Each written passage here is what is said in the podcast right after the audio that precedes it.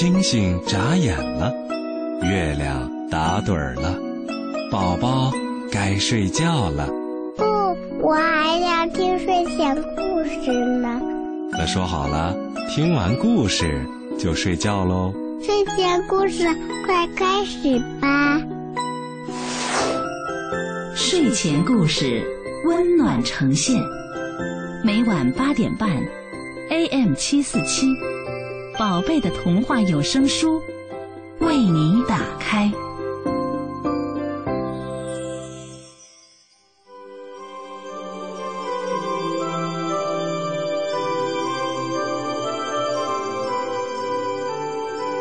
小朋友们，晚上好！欢迎收听今天的睡前故事节目，我是李佳怡。我知道乖宝宝一定做好听故事的准备了。嗯，老师布置的作业做完了，妈妈让你把玩具收拾好，也收拾好了。嗯，真棒！还有一样很重要的睡前工作，对了，刷牙。啊，也认真的刷好了牙了，这些事情都做好啦。那好吧，下面开始听故事了。先来听一个滚的故事。次太太和次先生的个性啊很不同。次太太很严肃，次先生呢却不管在什么时候做什么事情。都像玩游戏似的。比方说，次太太一本正经的要次先生去采果子，还帮他准备好一个装果子的袋子。结果呢，次太太等啊等啊，等着次先生采果子回来，好做水果派。没想到，等了好半天，次先生连个影子都没有。他在哪儿啊？采了果子了吗？哎呀呀，次先生啊，他是采了果子，但是并没有正正经经的放在袋子里，而是把果子插在自己的刺上头。刺先生走在森林里，惹得小熊、小兔子、小松鼠都围在他身边嘻嘻哈哈的，觉得好有趣。刺先生更是起了兴致，想出了好点子。嘿！我们来玩丢果子的游戏吧。丢果子的游戏？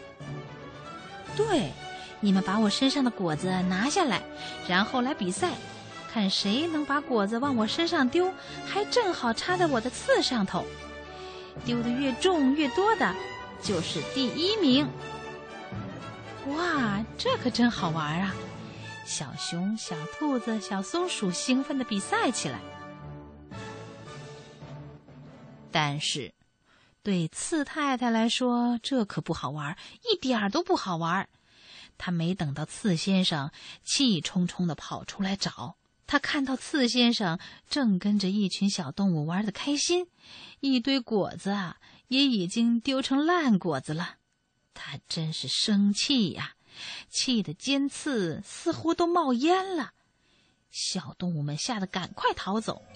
只剩下次先生还高高兴兴的把烂果子收拾收拾，对他的太太说：“怎么样？这样很省事儿吧？大家呀都帮你把水果馅儿做好了。”严肃的次太太加上不严肃的次先生，总会发生以上这种状况。这一天呀，这对夫妻又吵起来了。哦，不应该说，严肃的次太太又对不严肃的次先生感到生气，气到不仅好像刺冒烟，更是看也不想看次先生。于是，次太太对着次先生喊道：“滚！你给我滚！”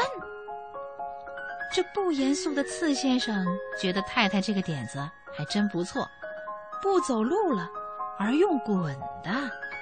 因此，他开开心心地缩起了头，从位于小山坡上的家里滚啊滚，滚啊滚，滚下了山坡。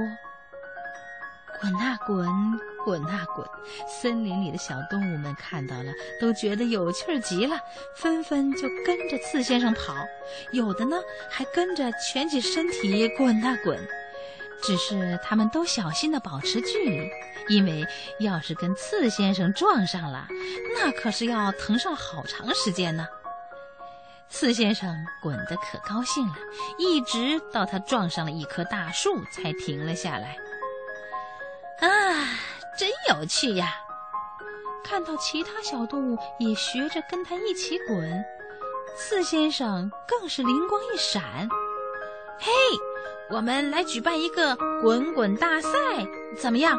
大家一起好好的滚一滚，爱怎么滚就怎么滚。”刺先生的点子得到了许多动物的赞同，森林里的大树上张贴出了“滚滚大赛”的海报。滚滚大赛，你给我滚，爱怎么滚就怎么滚，可以滚得高兴就好，也可以滚得很有创意。大家一起来吧，滚滚滚！滚滚大赛。引起许多动物参加的兴致。小兔子寻找着最适合练习滚的山坡，希望能滚得最快。小猴子呢，它想要练成一种融合了跳跃和滚的花式滚法，也就是先在树木之间来个令人眼花缭乱的跳跃，再由树上连着三个翻滚落地，一路翻滚而去。不过，有的动物想要参加，却发现有困难，比如刚生了一窝蛋的鸟妈妈，也好想参加滚滚大赛呀。于是趁着孵蛋的空档，打算试着蜷起身体滚滚看。然而每次它一滚，原本缩起来的脚啊，总是又自然的伸直，让它卡住，滚也滚不动。还有，鳄鱼也想来个创意滚滚。他不想和大多数动物一样蜷起身体滚啊滚，不过一时之间又想不出什么好主意来玩出新的滚法。他想啊想啊，一边想一边不由自主地挥动尾巴。再看，山羊也想痛快地滚一滚，玩一玩，但是它头上的角让它怎么滚也滚不动。他试了几百次也不成功，气得只好用脚去顶林子里从大树上掉落的断木。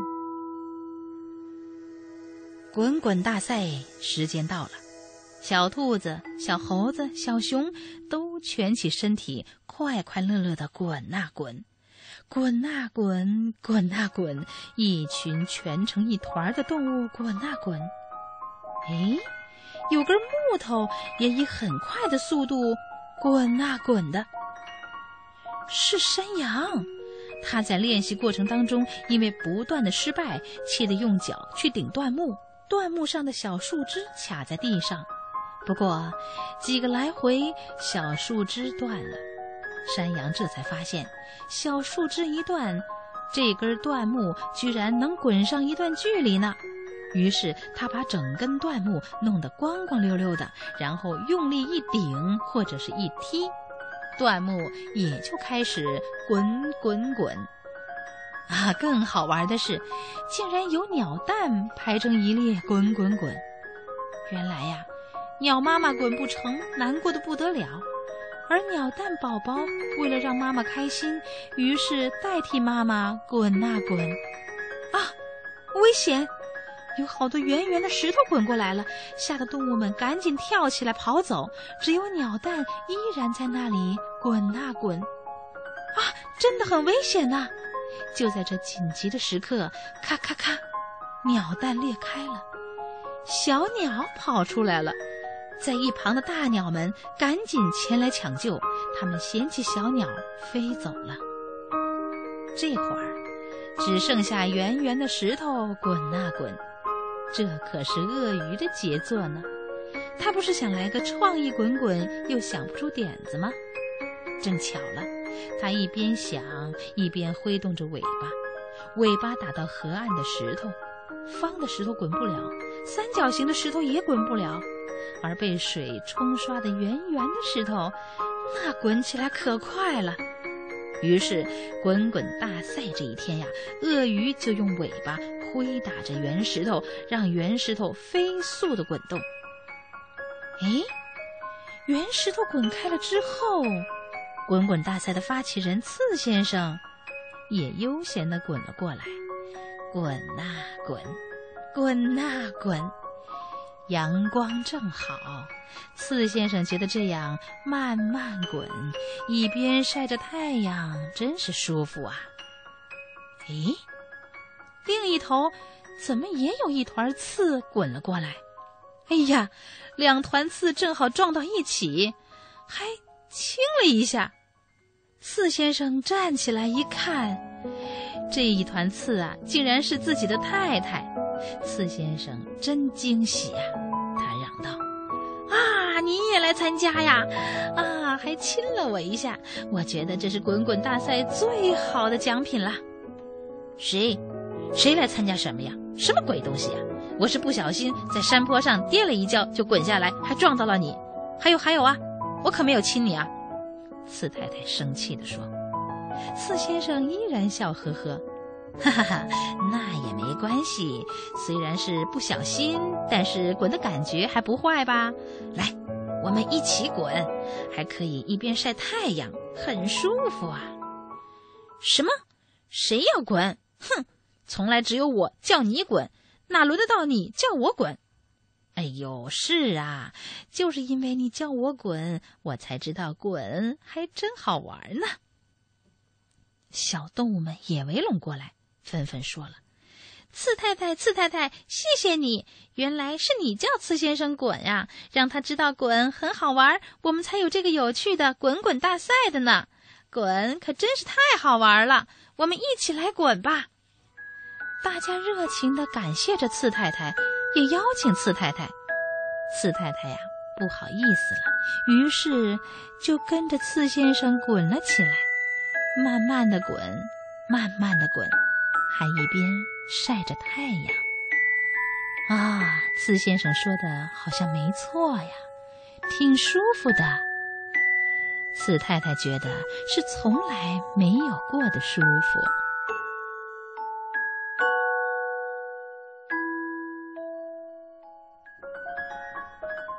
刺先生和刺太太呀，都是刺猬，他们也会吵架。刺太太脾气不好，一生气就会让刺先生滚。让人滚可不好，不过刺先生不生刺太太的气，反而发明了一种玩法，那就是滚滚大赛。小朋友，我们要跟刺先生学习，听到了别人说我们不好听的话呀，先别生气，不要往心里去，要开心快乐。自己快乐了，还能感动别人快乐。刺太太天天跟刺先生在一起，受刺先生的影响，一定也会快乐起来的。好，接下来听睡前故事吧。下面呀，又要给小朋友们带来一个俗语故事：不为五斗米折腰。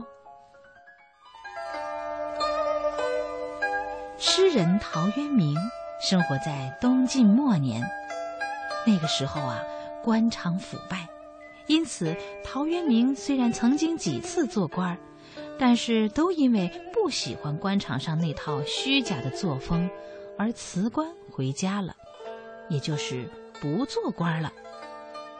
尽管如此，陶渊明的才华还是得到了很多人的欣赏，他也经常接到一些做官的邀请。在他四十一岁那年，在朋友的力邀之下，担任了彭泽县的县令。陶渊明担任这个县令有两个原因：一呢是朋友的盛情难却；第二呢就是因为家中确实清贫，当县令能够得到一些收入，生活能好过一点儿。陶渊明担任县令不到三个月。上面派来一位督邮到彭泽县检查工作。这名督邮继承了东晋末年官场上腐朽官吏的所有缺点，不但高傲自大，而且贪婪腐败，他每次到下面检查，都要索取一大笔贿赂。这个督邮刚一住进彭泽县的旅店，就立刻派人把陶渊明叫来。表面上啊是询问工作开展的怎么样，实际上呢就是要点好处。陶渊明一听说督邮召见，马上啊明白了是什么意思。虽然陶渊明一向讨厌趋炎附势，但是还是决定去旅馆面见那位督邮。陶渊明正要出发的时候，一名当差的县吏把他拦住了，对他说：“嘿，大人，要见督邮大人可不能穿便装啊，一定要穿官服，并且要衣冠端正，扎好束带，这样才不会被督邮大人找麻烦。”陶渊明本来打算强忍着去见这位督邮，听县令这么一说，再也忍不下去了。他说。我岂能为五斗米向乡里小儿折腰？意思是说，我不能为了县官这点薪水，就向那些小人低头。说完这句话呀，陶渊明就又辞职回家，从此再也不做官了。后来，“不为五斗米折腰”就作为一句俗语流传下来，比喻那些清高的、有骨气的人。不为名利所动。小朋友们，刚才呀，跟你说的是“不为五斗米折腰”的一段典故。嗯，说的是诗人陶渊明的故事。陶渊明字元亮，字号五柳先生。陶渊明出生在一个衰落的世家，生活在晋朝和宋朝更替的时期。陶渊明因为家里贫穷，曾经做过几年的官儿，但因为自己本性自由，又不愿意为五斗米折腰，而辞去了官职，隐居世外，过着自给自足的田园生活。他曾经作有《五柳先生传》，称自己是娴静少言，不慕荣利，好读书。不求甚解，没有会意便欣然忘食。说的是什么呢？说自己啊喜欢安静，不喜欢多说话，也不贪图享乐和荣华富贵，比较喜欢读书。每次呢读到书能够领会书中意思的时候，总是忘记了去吃饭了。虽然陶渊明生活艰苦，但是他能够苦中作乐，不计得失，也不嫌弃贫贱，也不羡慕富贵。后世呢，就对陶渊明的评价很高了。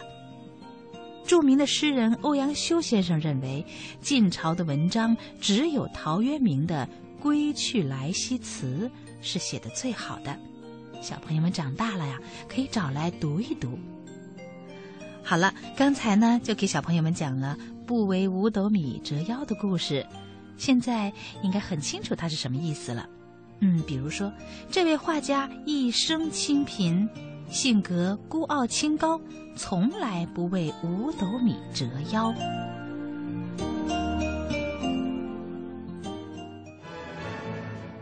这个男孩是一个罕见的淘气包。把自己的妹妹当国旗升到旗杆顶，把猪血扣在爸爸头上，把青蛙放进送咖啡的篮子里。无论他走到哪里，都要把那个地方弄得是鸡飞狗跳，不得安宁。可是他并不坏，只不过是生性好动，天真活泼。他勇敢善良，富有同情心和正义感，为了帮助别人，不惜牺牲自己的一切。埃米尔就是埃米尔。一年到头淘气闯祸，却永远是孩子们的开心果。欢迎收听世界著名儿童文学作家林格伦作品《淘气包埃米尔》，由中国少年儿童出版社出版，姚科演播。小朋友，昨天我们听到淘气包埃米尔啊。凭着一根长长的木条，想办法从木工房到了食品储藏间。这儿啊，摆着很多好吃的东西。一点不错，这里面好吃的东西是房顶上挂着熏好的香肠，圆形硬面包挂了满满的一杆子。因为埃米尔的爸爸特别喜欢肉汤泡硬面包，墙角放着面包柜子，里面有各种各样的长面包。旁边的折叠桌上摆着各种黄色的干奶酪，陶罐里盛满了新制作的黄油。桌子后面有一个木桶，里面放满了腌猪肉，旁边还有一个大柜子。埃米尔的妈妈把草莓果汁、腌黄瓜、姜汁梨和草莓酱放在那里边。但是在柜子的最上一格放着美味的香肠。埃米尔特喜欢吃香肠，他真的非常的喜欢。卡特霍尔特庄园里的宴会正在热火朝天的举行着。客人们已经喝过了咖啡，吃过了点心，现在坐在那儿，只等过一会儿饿了，开始吃排骨、沙拉、香肠和其他佳肴。正当他们坐在那里的时候，埃米尔的妈妈突然喊起来了：“哎呀，我们忘了小埃米尔，他在那里待的时间太长了，可怜的小家伙。”埃米尔的爸爸赶紧朝木工房跑。小伊达跟在他的后面。埃米尔的爸爸高声的说：“现在，埃米尔，你可以出来了，并且把门打开了。你们可以想象，埃米尔的爸爸他会多吃惊，因为啊，那里面已经没有埃米尔了。”埃米尔的爸爸说：“哼，这个小淘气鬼啊，他从窗子里逃跑了。”但是当他朝外看的时候，窗子下面的前麻又直又好，一点儿也没有被踩过的痕迹。这个时候，埃米尔的爸爸有点不安起来了。真奇怪啊，没有人踩过，连一个脚印儿也没有。这个时候，小伊达哭了。埃米尔出什么事儿了？丽娜经常唱一首民谣，听起来特别的悲伤。内容是一个小姑娘被人锁在一只令人讨厌的木桶里，后来她变成了一只白鸽，飞上了天空。埃米尔被锁起来了，谁知道他是不是也变成了鸽子飞走了呢？小伊达朝四周看了看。没有什么鸽子呀，他唯一看到的是一只肥胖的白母鸡，正在木工房外面找虫子吃呢。小伊达一边哭一边指着那只母鸡说：“可能那个就是埃米尔。”埃米尔的爸爸可不相信，但是为了保险，他去找埃米尔的妈妈，问他发现没发现埃米尔会飞。我可没看见过埃米尔会飞。这一下，卡特胡尔特庄园可热闹起来了，宴会只好等一等再进行了。大家都得出去找埃米尔。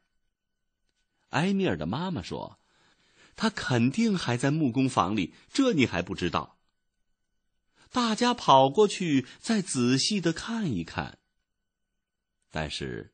那里确实没有埃米尔，只有那五十五个小木头老头一字摆在架子上。埃米尔不见了，埃米尔去哪儿了？小朋友们，你们知道吗？后面还会有什么样的故事发生呢？明天同一时间，欢迎继续收听《淘气包埃米尔的故事》。好了，孩子们。今天的睡前故事就听到这儿了，听完故事该睡觉了，跟爸爸妈妈道一声晚安，然后啊就甜甜的进入梦乡吧。我们明天再见，小朋友们，每晚播出的睡前故事是你的童话有声书哦，娱乐广播有声阅读无限精彩。欢迎你和爸爸妈妈继续关注娱乐广播，可以登录中国广播，三 w 点 r a d i o 点 c n，在线收听或点击往期节目回放，收听更多。